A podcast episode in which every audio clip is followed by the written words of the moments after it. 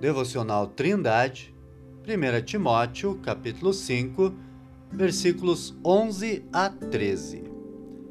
Mas não admitas as viúvas mais novas, porque quando se tornam levianas contra Cristo, querem casar-se, tendo já a sua condenação por haverem aniquilado a primeira fé.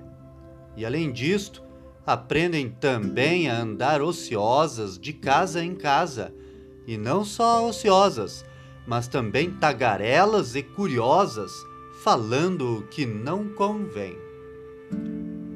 Paulo havia instruído a Timóteo a respeito das viúvas que seriam ajudadas e que possivelmente exerciam algum ministério na igreja.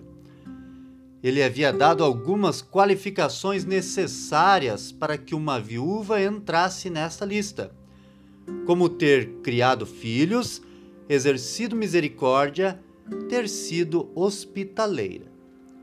Aparentemente, as viúvas que desejassem servir a Deus faziam um voto de consagração aonde prometiam dedicar suas vidas ao serviço da igreja. As viúvas novas poderiam sentir vontade de casar novamente depois que passasse a dor do luto, anulando assim os seus votos com o Senhor e dando então um mau testemunho. Outra possibilidade que poderia acontecer seria o forte desejo de casar com alguém não crente que seria uma desobediência aberta contra a palavra de Deus. Neste caso, explicaria por que o apóstolo as caracteriza como levianas contra Cristo.